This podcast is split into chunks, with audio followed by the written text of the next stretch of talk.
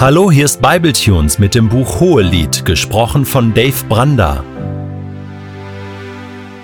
Der heutige Bibeltext steht in Hohelied Kapitel 8, die Verse 11 bis 12 und wird gelesen aus der Hoffnung für alle.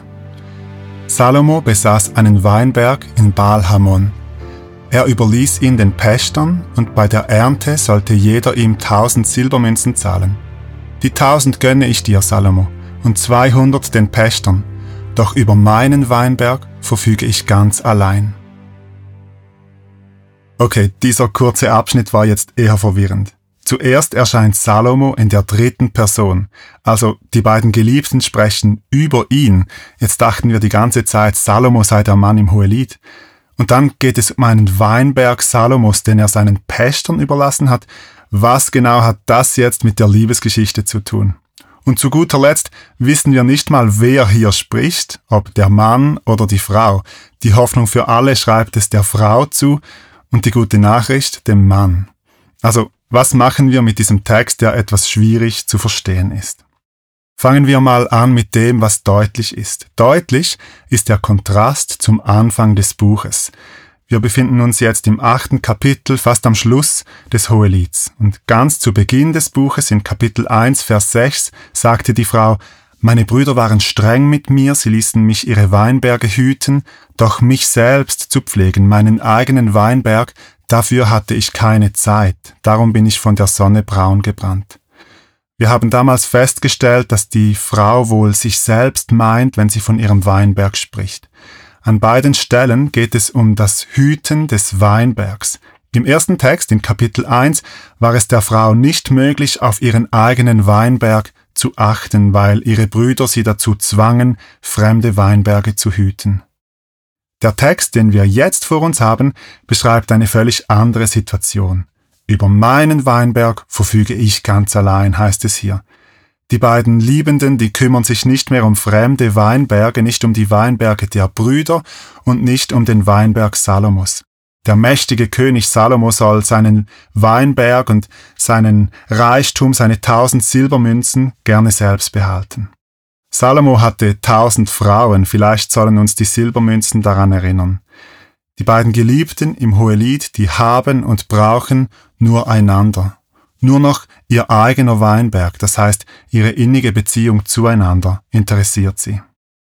Ich habe heute Morgen mit meinem achtjährigen Sohn über Salomos tausend Frauen gesprochen und wir haben uns überlegt, wie groß das Haus von Salomo sein musste, wie viel Geschirr und wie viel Wäsche in diesem riesigen Haushalt zu bewältigen war. Ich meine, Socken sortieren, das ist für uns als Kleinfamilie schon kompliziert. Oder wir haben uns gefragt, ob Salomo mal den Namen einer seiner vielen Frauen vergessen hat und wir mussten schmunzeln, als uns klar wurde, dass jeden Tag etwa drei seiner Frauen Geburtstag hatten. Diesen Stress, das kann man sich kaum vorstellen.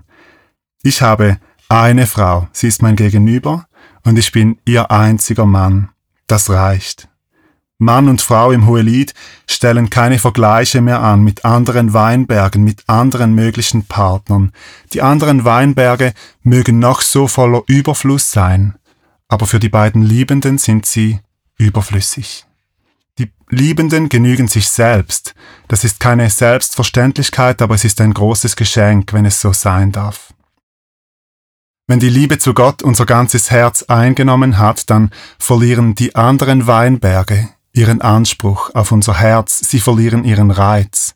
Keine fremde Liebe, kein anderer Gott kann mehr unser Herz einnehmen, wenn es bereits mit der Liebe Gottes gefüllt ist. Weil die beiden Geliebten im Hohelied sich einander verschenkt und vollkommen Ja zueinander gesagt haben, ist der prächtige königliche Weinberg Salomos keine Versuchung mehr. Die Liebe wird genügsam, sie konzentriert sich auf den anderen, auf die reale Person des Gegenübers. Mein Weinberg gehört mir allein.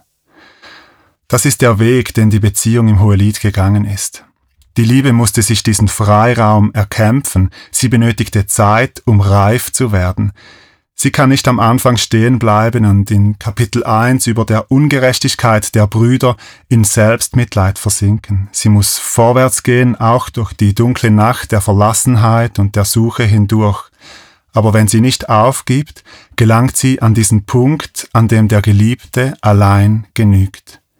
Und an diesen Punkt dürfen wir auch in unserer Beziehung zu Gott gelangen.